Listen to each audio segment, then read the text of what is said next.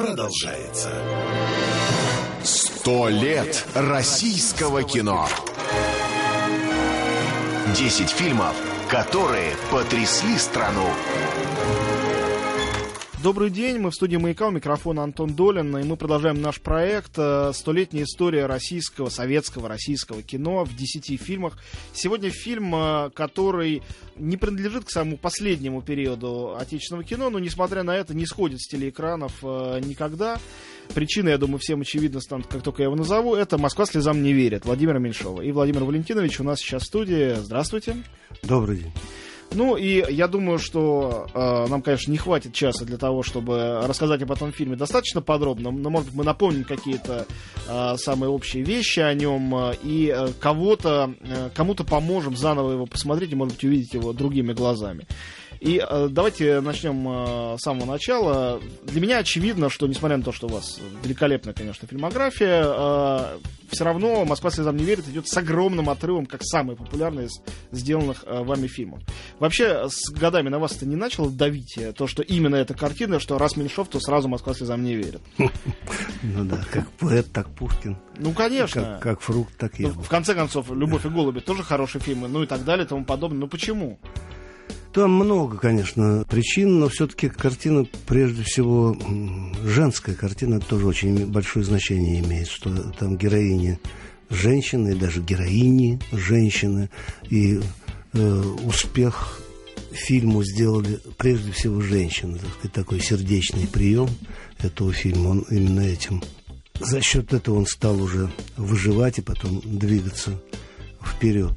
Это одно из таких беспроигрышных эм, дел, беспроигрышных выборов, которые хорошие драматурги, хорошие продюсеры знают, что надо героине делать женщину истории, чтобы это была история не, ну, так, не где она якобы, ну как, ну подыгрывает мужчине, скажем так, а где она, ее судьба, ее развороты, см- посмотрите, американская картина, скажем, унесенные ветром, она ведь тоже на конечно. построена, построена прежде всего на там сильные мужчины рядом, интересные, но те- тем не менее, как вы выживает, как выползает женщина. Ну вы-то, вы-то мужчина, а не женщина. Хоть вы, конечно, знаток женской психологии, судя по этой картине. Вам-то самому, как мужчине, ну не обидно, что именно это кино а, навсегда стало вот такой печатью, ну не позорной, а почетной, конечно, такой торговой маркой, э, которую увязывает любой зритель, и образованный, и плохо знающий кино со словами Владимир Меньшов. Думаю, что нет, это меня не, не смущает, хотя был период, когда, да, господи, я уже и, это снял, и это снял, что вы все время мне про Москва слезам не верит говорить.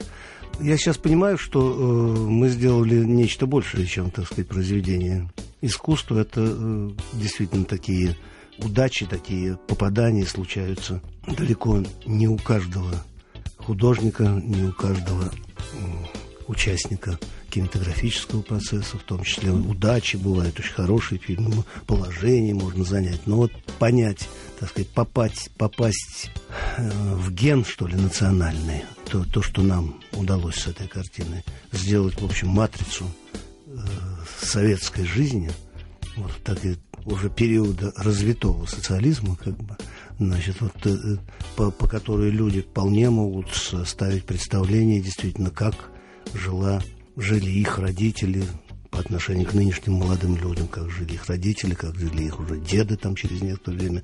Она действительно, э, картина эту функцию выполняет. И мне, конечно, очень горд тем, что когда Рейган, достаточно дремучий человек, так сказать, Хоть и встреч- актер. да, встречался с э, Горбачевым и дремучий, по крайней мере, по, отношению к э, Советскому Союзу, ну, в принципе, к- ко всему миру. Они вполне самодостаточные люди и думают, так, есть Америка, и там что-то такое, кто-то вокруг шевелится и бегает.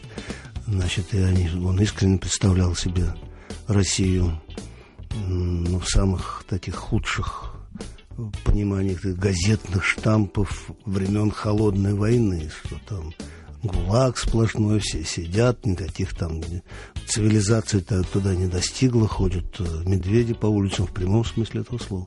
И я рад, что э, чтобы его как-то отрезвить и, подготовить, была выбрана его советниками картину «Москва слезам не верит», и он ее смотрел для того, чтобы, в общем, немного с, крышу поправить, чтобы при, приехать на переговоры с человеком, с, людьми цивилизованными, а не с дикими, как он, как он себя представлял. Ну, действительно, мне кажется, сейчас уже, что если бы мы, э, если по-прежнему был бы Советский Союз, и нам бы захотелось отправить какой-нибудь один фильм куда-нибудь в космос, чтобы инопланетянам объяснить, что это такое, возможно, выбрали бы именно фильм «Москва слезам не верит». Ну а почему, мы это обсудим буквально через несколько минут, когда вернемся в студию «Маяка». Реклама. Радиомаяк. Антон Долин на маяке. Вновь в студии Антон Долин и Владимир Меньшов сегодня мой гость. Мы говорим о картине «Москва слезам не верит». Вы сказали, и я с этим совершенно согласен, что этот фильм нечто больше, чем кино. Сейчас есть такое модное слово, словечко «культовый». А, не все понимают, что это значит. На самом деле слово очень важное, потому что культовый — это то, что выходит уже за непосредственные рамки той ниши, для которой создавалось. То есть это не просто, например, если это культовый фильм, это не просто кино, на которое люди, заплатив деньги или по телевизору бесплатно его включив, смотрят, получают удовольствие. Это то, то, вокруг чего возникает некая мифология, которую можно назвать и культом тоже. И вот то, что этот фильм стал именно таким, а, чем-то большим, чем кино, действительно, наверное, вмешалось что-то большее, чем режиссерский и сценарный замысел. А как вам сейчас кажется, каков процент удачи, случайности и э, преднамеренности в том, что фильм получился тем, чем он получился? Я очень, так э, скажем, по отношению к себе, но не, не очень люблю всякого рода и лестные выражения, и какие-то э, похвалу в свой адрес. Я такой достаточно э, критичный, спокойный в этом смысле человек, и скорее э, себя самоедством занимаюсь в большей степени. Поэтому я долго отвечал на эти вопросы в, сторону, что ну так вот повезло, так вот случилось. Ну что мы думали, мы, когда снимали картину о таком успехе. Конечно, нет. Я думал только о том, чтобы это мы не опозорились, в конце концов, чтобы не случилось, э, чтобы нас не освистали и так далее. И не было никаких, никаких, клянусь, вот в отношении этого фильма действительно ничего не предрекало. Более того, когда я начинал картину, просто и отказывались актеры хорошие, которые, да ну, это все уже как... Ой, а кто отказался, расскажите, кстати. Ну, это уже как бы тоже культовая история, потому что я действительно я предлагал по-честному предлагал двум тогда самым популярным нашим молодым актрисам и Ире Купченко и Рите Тереховой предлагал героиню играть. И что, о чем я думал, честно говоря, даже не сейчас задним числом ночью, а что шансов никаких не было бы у Веры в этот момент, никаких. Но я как-то по-честному надо, чтобы это было хорошее кино, и поэтому вот они, например, отказались. Ну вот, пожалуйста, первый э, перст судьбы, да, то, что отказались все популярные да, актрисы, да. и получилось в результате то, что получилось с Верой Аллен. Да, да, это первый был. Потом э, отказался сначала Баталов, Потом только он его тоже вмешался там уже перст судьбы и поправил его и сказал ему, что он ночью позвонил сказал, я тут подумал, да бог с ним со всеми это делами, которые у меня есть, буду, согласен буду играть. Это было большое э, подспорье. Ну, действительно, да. как вы правильно сказали, фильм-то женский, он про женщин. Наверное, нельзя сказать, что эта роль, э, самая выдающаяся роль Баталова, наверное, она уступает, например, тому, что он сыграл в фильме «Летят журавли». Но при этом без Баталова э, этот фильм не стал бы тем, чем он стал, потому что не только роль, а именно образ человека, который он там сыграл, да. этот идеальный образ, э, такой Дон Кихотствующий, он, я думаю, остался одним из просто вообще самых светлых образов в истории советского кино. Да, у Баталова роль, ведь если карти картина 15 частей. Баталов появляется в десятой части. Ну, конечно, да, естественно. Есть, где, Почти под занавес Полтора часа уже. картина идет без него. А тем не менее... Никаких намеков. Да, и тем не менее по его вот это яркое появление, это, это, это я считаю тоже к вопросу, э, конечно, везения относятся. Но вот э, раньше я еще раз говорил, что ну, так повезло, так сложилось. Сейчас я все больше и больше понимаю, конечно, что везет тому, кто везет, и что нужно много компонентов для того, чтобы тебе в конце концов ты сказал, что мне повезло. все вместе. Я действительно перелопатил очень много и литературы, и в поисках сценария.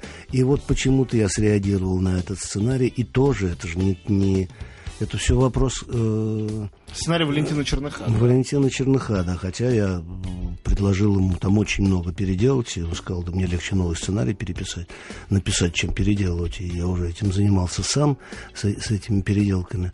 Но вот все это, прежде всего, кстати сказать, вот этот выбор, это тоже очень важная вещь. И это остается всегда за скобками, ну, как вы работали над, над фильмом.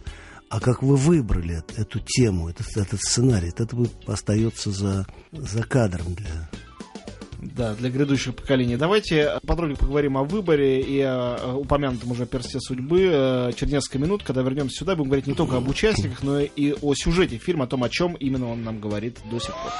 Мы вновь в студии «Маяка», Антон Долин у микрофона, Владимир Меньшов в студии. Мы говорим о фильме «Москва слезам не верит» и э, затрагивали немножко момент э, того, как этот фильм вообще родился на свет, как он появился. А вот скажите, вот что интересно. Мы говорим о судьбе, о везении, об удаче, о шансе. А, а ведь на самом деле фильм об этом. Не только в судьбе самого фильма удача э, была очень важна, потому что, конечно, мы еще об этом будем говорить. Тот же самый Оскар это лотерея в большой степени, мы до сих пор все это знаем. Но то, что лотерея вдруг выпадает в сторону советского фильма, это, конечно, было удивительным тогда и остается удивительным до сих пор.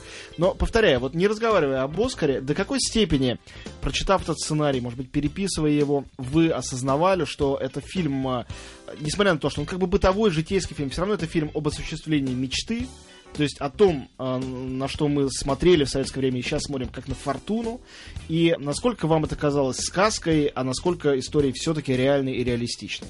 Вы знаете, мне это не казалось сказкой, и я э, до сих пор в недоумении по поводу такое определение фильма таковым образом. Ну, я думаю, что это надо как комплимент воспринимать все-таки. Да нет, вы знаете, это до, долгое время, это самое первое, что возникло, так сказать, критические замечания, а они были такие критические, на отмуж замечания буквально, а злые, нетерпимые замечания как раз в эту сторону, что это сказка, что это ложь, ложь какая-то, гламур навели, так, такого в жизни... Ну, гламур тогда не говорили. Ну, говорили, значит, по-другому. Я помню, что потрясло меня однажды. Много там, ну, критики, ну, как бы я, черт, я их не знаю, я их не очень понимаю, чего, чего они придираются, почему они называют картину такой фальшивой. И... Но я встретил однажды э, в одном журнале, публикация была, встреча там какая-то со зрителями Михаила Ульянова, почему ее решили напечатать, эту встречу, уж не знаю. И он, так сказать, там объясняется со зрителями и рассказывает про... В частности, возникает у него тема «Москва слезам не верит». Еще свежая тема, картина только шла, там полгода на экран. Это год 80-й? Да, да, она. И он очень такую выволочку серьезную Михаил Александрович устраивал зрителям на тему, как вы могли вообще среагировать. Такое на, полюбить. Да, на такую фальшивку, на такое дерьмо. Но Я... как, как он мотивировал, это интересно. Честно говоря, честно говоря, честно говоря, даже не мотивировал. Я так понял, что это вот называется, то, что психология называется установка сильнее факта.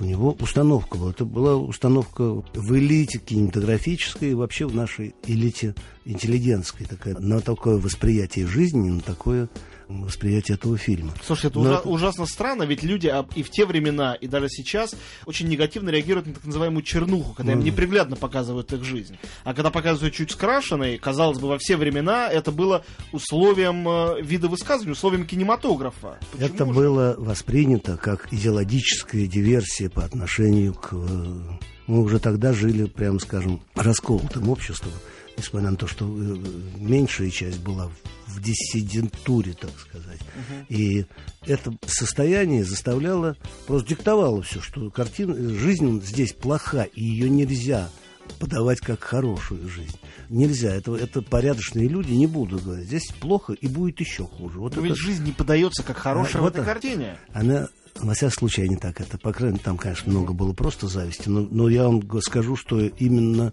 вот Михаил Александрович меня просто потряс, потому что ведь именно он там в каком-то селе около Омска вырос, приехал в Москву случайно, еле-еле поступил в училище, многие там э, театральное, спивался. Был у него такой период жизни, когда пропадал совсем, уже его выгнали из театра даже, потом приняли обратно. Именно он может сказать про этот фильм, что это сказка и что такое. И он же в 40 лет стал народным артистом СССР, лауреатом Ленинской премии. Ну, бог знает, чего у него не было.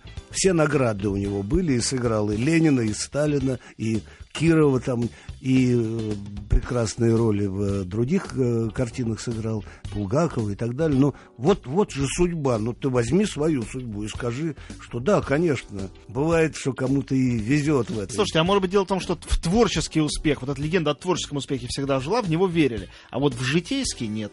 Может быть, по крайней мере, ну, когда я слышал совсем уже дикие там ну что, ну, ну как может стать простая э, рабочая директором завода? Я, я понимал, что с ними уже как-то бесполезно спорить, тем более... Мне кажется, это... Совет... Мне кажется, в Советском Союзе такое чаще даже бывало, чем... Э... Ну, это бывало так настолько часто, что, что, страшно что рос, росли. Почему страшно? Это было замечательно. Были настоящие директоры, которые вырастали именно от рабочих до мастера, потом начальник цеха, потом директор завода. Он последовательно шел, знал производство насквозь. Это не выскочки какие-нибудь, но когда я, так сказать, э, уже отчаявшись, сказал, ребят, ну так нельзя, ну, ну что же вы так...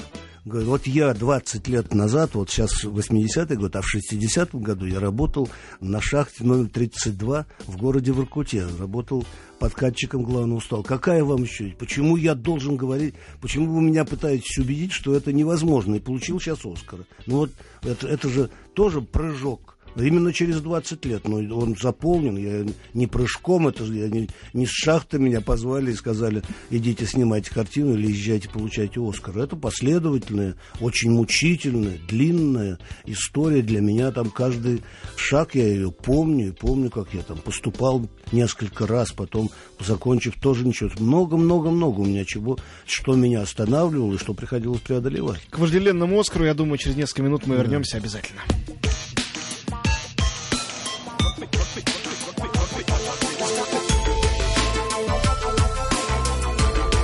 Радио «Маяк». Жизнь продолжается. Антон Долин на «Маяке». Мы снова в студии и продолжаем наш проект э, из столетней истории российского кино в 10 фильмах. Сегодня наш герой это фильм э, «Москва слезам не верит» 79 -го года, э, который получил в 81 году премию «Оскар». Э, русских фильмов, получавших «Оскар», до сих пор э, список настолько невелик, что, конечно, трудно забыть хотя бы одного из этих лауреатов. Но самое, конечно, удивительное и странное, то, что такой фильм, который сейчас кажется э, многим воплощением всего советского, такого, чего и не понять людям за рубежом, имел такой колоссальный успех в Америке, в частности у профессионалов, у академиков. И сейчас, пересматривая этот фильм, вот готовясь к программе, я подумал над одним аспектом, который, по-моему, ну не то чтобы замал замалчивается, но его так сильно не обсуждают. Говорят о том, как фильм интуитивно или нет близок к стандартам Голливуда, но ведь, кроме всего прочего, в этом фильме есть феминизм. То, что так ценят в Америке, то, что является таким важным пунктом вообще во всей программе э, по борьбе за права человека, и что, ну, конечно, иногда проникало в советское кино, где права мужчин и женщин были равны, но уж нигде не было выражено с такой силой, как в этой картине. Вы знаете, феминистки, кстати, имели претензии. Например, там реплика какая-то у Баталова есть э, по поводу того, что мужчина в семье должен быть главным, что он не потерпит, чтобы жена больше зарабатывала. Да, там, но ведь там так драматически решается этот конфликт, э, и он, он выносится там в центр, как но, раз э, это-то интересно. Но их это, даже такие мелочи, они, это жуть политкорректная, которая там сейчас царит в их кинематографе, и в их искусстве, и в их жизни, она меня, честно говоря, просто угнетает. Что нельзя сказать негр, да, надо только афроамериканец. Или ну, там... я думаю, что это скорее особенности языка их и нашего. Ну, просто вы попробуйте. Вот, ну, да. си- не, я не буду пробовать. Я имею в виду нет, не... Вот в кафе сижу, разговариваю с нашим бывшим иммигрантом, поэтому говорю, ну вот здесь негры, э, у него просто белеет он, не дай бог, чтобы услышали бы, сейчас нас бы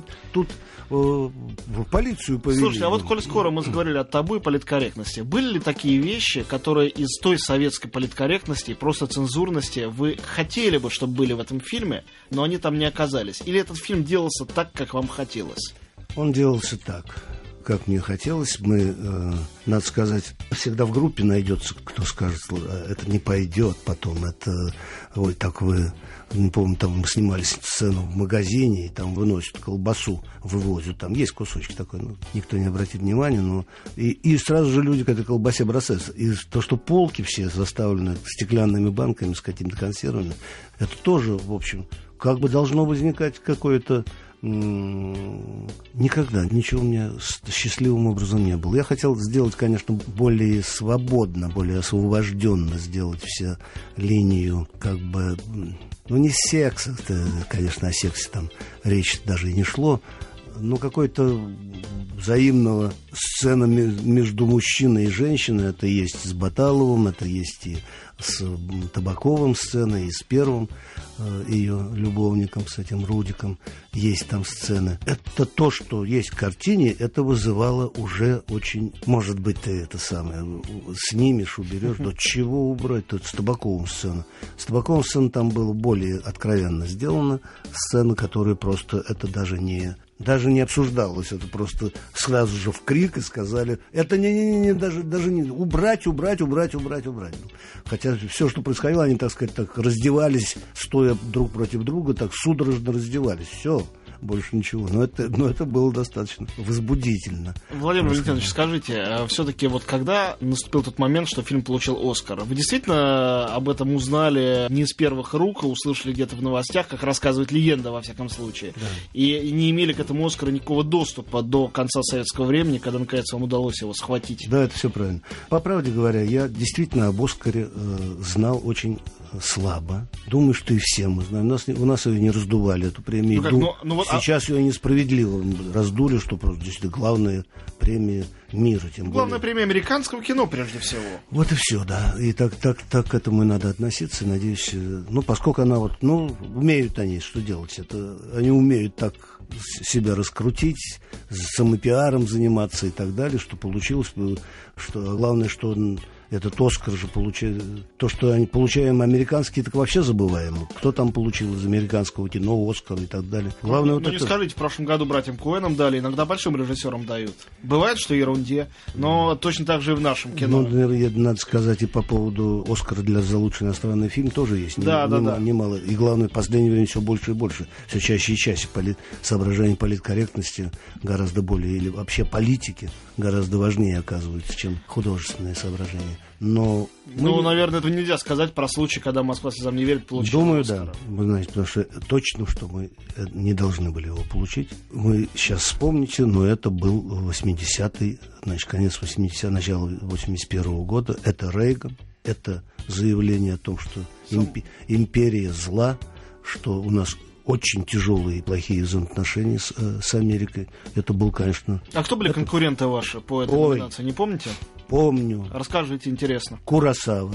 Ух ты. Трюффо. Угу. Иштван Саба. Неплохой набор. Да, это даже трудно себе представить. Такого набора не бывает, честно говоря. Я специально потом листал и смотрел, когда вот три режиссера с мировым именем, все три обладатели Оскара. Да, все три потрясающие режиссера, не о чем да, даже и, говорить. И четвертый э, я его фамилия все время меня выскакивает, который очень, очень хороший испанский режиссер, который это Кармен там снимал. Э, Карлос Саура. Кар, совершенно верно. Карлос Саура, тоже, тоже очень мощный режиссер, да, очень насто, настоящий. Так что в этой компании мое место было совершенно... Тут, тут уж точно надо говорить о да. везении, потому что когда из такой компании удается э, получить приз. Но э, вот сейчас, кажется, когда режиссер наш получает Оскар или какой-то приз на фестивале, это, конечно, его сразу бросаются качать. Конечно, многие даже из тех, кто качает, э, они злобно жуют свои усы и говорят, что бездарно случайно все это повезло просто. Но э, тогда-то, наверное, и это говорили, и не качали, наверное, в Советском Союзе, правильно? Или все-таки качали? Ну, они были э, шокированы прямо скажем. Потому, ну, какого рода был шок? Сейчас это... трудно уж понять, расскажите. Ну, еще раз говорю, для простых зрителей это, собственно говоря, не, не, непонятная была награда. Э, ну, чисто кинематографическая награда. А Поэтому оценить ее могли только художественная элита, которая в течение года занималась тем, что доказывала и говорила на всех углах и между собой, и, и с, в прессе, говорила о том, что это крайне вообще бред такой, такой, такая картина, что успех выпал на долю такого фильма, что это вообще свидетельствует о каком-то э, моральном здоровье общества, если на то пошло, в котором мы живем, что надо какие-то меры принимать. Мы же, весь мир живет, если в Америке, да. Да, ну и поэтому это был такой обвал, когда вот террас, из-за что это они там с ума сошли, как же так это? И последовательно уже пошло какое-то возрождение в. Вот до сих пор те, кто говорили тогда, они не отрекаются от своих слов. Я, я не слышал. Э... Что-то мы погорячились. Да, да. Я даже был передавать на каком-то собрании критиков. Там один из критиков предложил, что, может быть, мы как-то перед Митшовым извинимся за ту травлю, которую мы устроили этому фильму.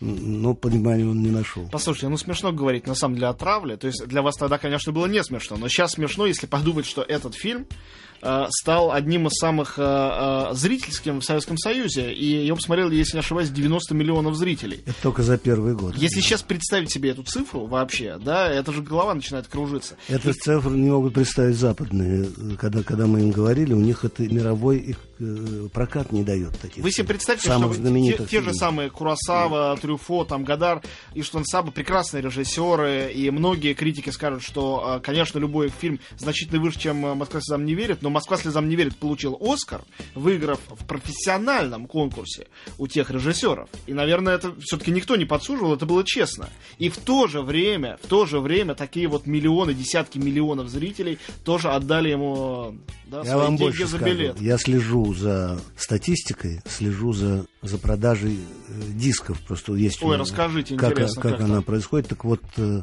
в течение вот последних там 20, наверное, это лет происходит, начинается список по, по продаже. Причем это же, как вы понимаете, это отражает всего 5%, потому что остальное все идет пиратство, через пиратство, но, но все равно, э, так и у пиратов такое же соотношение. Москва слезам не верит, вот в течение 20 лет открывает список. Москва слезам не верит. Потом идут там три мультфильма, потом Любовь и голуби, потом три мультфильма, и потом начинается кино. Так э, сейчас стало немножко меняться, но, но это мне всегда давали эту бумагу с грифом совершенно секретно, только для внутреннего употребления, потому что очень многие наши люди, которые ходят, так сказать, живые, которые полагают, что они классики, что их э, обожают, что их фильмы смотрят бесконечно и так далее, что ну, всегда найдутся человек, который подойдет и скажет, что я так люблю ваш фильм и так далее. Ну, конечно. Но вот эти вот сухие данные этих цифр я беру даже не, не первую десятку, а пускай первых 50. Там все есть.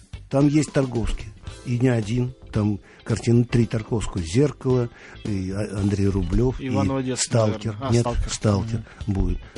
Если, если брать 100, то будет там 3 Таркова. Там есть и э, фильмы ну, разумеется, Гайдай и этот самый Рязанов, Рязанов это на Данели. Данели этого на первых местах. Но тоже разнесены там. Есть любимый фильм, а есть какой-то уже менее любимый фильм, который входит. Но это любопытно просто знать, кто и есть очень сильные, как бы влиятельные люди, которые много вроде в кинематографе, они не попадают никогда в, это, в эти списки, вот сколько я наблюдаю. А как на телевидении смотрят а, ваше кино? Уже очень часто показывают «Москва слезам не верит». В принципе, у нее высоченный рейтинг. Вот когда было 25-летие, делали, и, и был показ, и потом было там еще даже гуляние по, по этому поводу.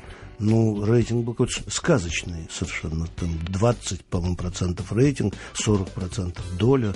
Ну, это те, кто понимают, то понимают, что, значит, это смотрела с ума сойти. Да. Я сейчас уже смотрю на этот фильм, э, после этого разговора понимаю, что на самом деле в нашем кино он занимает то место, которое, видимо, в Голливуде занимает «Титаник». Это такой вот абсолютный зрительский хит. Антон Долин на «Маяке».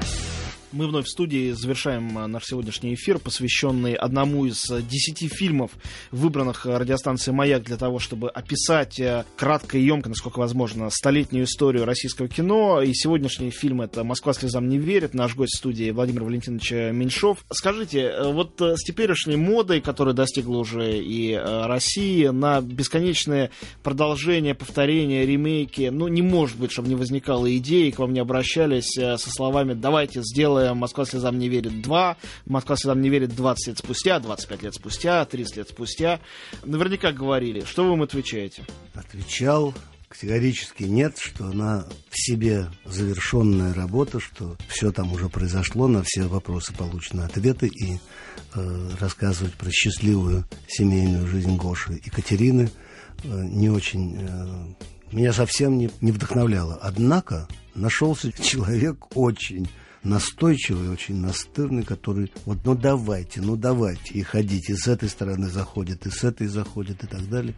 Я сейчас ему сказал, что если мы... Он купил у нас права, что тоже очень...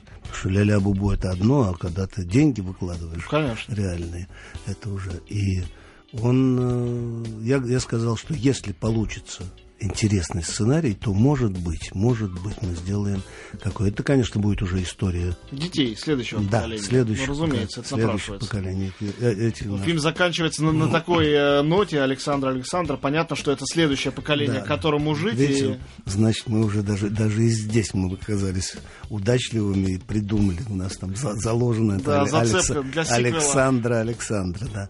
Поглядим.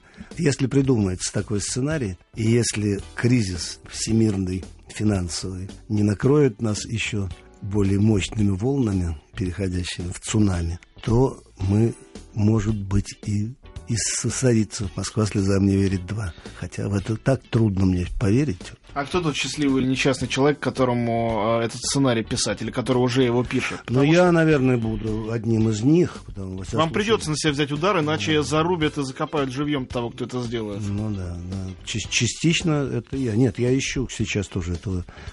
Там сценарий э, как бы мне вот синопсис, чтобы возник, поворот, некий интереснейший поворот должен произойти. Почему-то, что это, конечно, одна из таких причин гибели многих ремейков, так сказать, когда, ну, ожидаемо, все примерно ожидаемо, как, как будут события раскручиваться, уже все равно, ну, ну дети, ну, все, ну, значит, любовь, там, ну, что, ну, тоже она встретит такого же Гошу, не в электричке, а в самолете, или что там дальше может быть, значит, какой, какой, она замужем, она в разводе, ну, где-то там вот должен быть такой четко, ах ты что, какие молодцы, как придумали, ах, здорово, вот этот вот, вот этого хода, от него все пойдет, если но у нас осталось совсем мало времени, буквально минута, но все-таки, э, вот э, скажите, Москва слезам не верит, это такой абс- абсолютная энциклопедия вот этой советской жизни, или каких-то, может быть, слегка идеальных о ней представлений, теперешних уже. Поэтому, наверное, фильм так долго живет, мне так кажется. А вы бы рискнули, э, продолжая разговор о ремейке, о продолжении, создать такую же энциклопедию теперешней жизни? Или вам в этой жизни не настолько уютно, и вы не настолько хорошо ее знаете? Готовы ли вы в нее настолько погрузиться, чтобы также полно попытаться ее в фильме описать. Ну, видимо, не зря картина возникла в тот период, который назывался застоем у нас. То есть это стабилизация была довольно жесткая и четкая была стабилизация жизни, поэтому ее так можно было бы уже разложить и описать. Сейчас стабилизации явно не пахнет, поэтому думаю, что энциклопедия не получится. Но был бы интересный фильм, уже хорошо. Ну, будем надеяться, что это произойдет, и Москва слезам не верит, шагнет в будущее, может быть, с продолжением, но так или иначе, этот фильм остался и в прошлом, и продолжает быть нашим настоящим. Большое спасибо, Владимир Меньшов был в студии, говорили о фильме «Москва слезам не верит», и обязательно вернемся через неделю. Спасибо.